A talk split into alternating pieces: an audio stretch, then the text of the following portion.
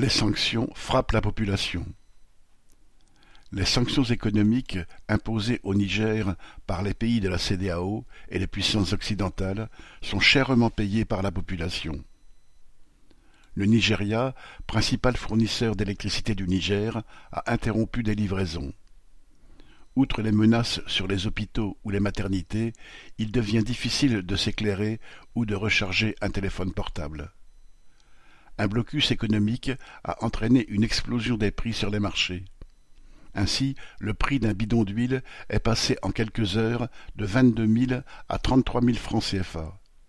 Le sac de riz de onze mille à quinze mille francs CFA. Le blocage des transactions bancaires frappe la population et alimente la spéculation. De nombreux petits fonctionnaires ne savent pas s'ils vont être payés et les retraits dans les banques ont été limités à deux cent mille francs CFA, environ deux cents euros pour les particuliers. La fermeture des mille cinq cents kilomètres de frontières entre le Niger et le Nigeria est un drame pour des millions de personnes. Des populations proches, parlant les mêmes langues et pratiquant depuis toujours un commerce aussi intense que vital, vivent de part et d'autre de cette frontière. L'interruption de ce commerce provoque des pénuries et alimente l'inflation. En plus d'encourager la CEDEAO à prendre ces sanctions, la France a coupé l'aide au développement qu'elle accordait au Niger.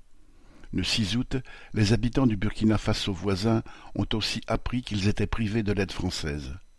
C'était une punition après que le gouvernement burkinabé s'est déclaré solidaire des putschistes nigériens contre une éventuelle attaque militaire. Ces aides, d'un montant de cent vingt millions d'euros l'an dernier pour le Niger, sont certes dérisoires au regard des profits réalisés par les trusts français en pillant les ressources du pays. Mais leur suppression dans des pays où une grande partie de la population vit dans l'extrême pauvreté va s'ajouter à toutes les autres sanctions.